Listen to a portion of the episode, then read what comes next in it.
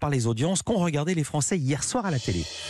C'est euh, France 3 hein, qui est en première position avec Meurtre en eau trouble, 3,4 millions de téléspectateurs, euh, soit 16,4% du public hein, pour la série policière austro-allemande. Derrière, on retrouve euh, TF1 avec le film Ocean's 8, 2,8 millions de téléspectateurs, soit 14,2% de part d'audience. Enfin, M6 clôture ce podium avec Capital hein, qui s'intéressait hier soir au dysfonctionnement en matière de recyclage des emballages et des déchets, 2,5 millions de téléspectateurs et 13,1% de part d'audience. Hein, c'est un très bon score en nette hausse par rapport euh, au précédent euh, numéro diffusé il y a 15 jours. Le reste du week-end Allez, très rapidement, une chose à retenir, hein, c'est euh, l'émission Ninja Warrior qui est en hausse sur TF1. Hein. C'était diffusé samedi soir. Le programme animé par Denis Brognard et Christophe Beaugrand qui gagne 200 000 téléspectateurs par rapport à la semaine dernière. Au total, 2,5 millions de personnes.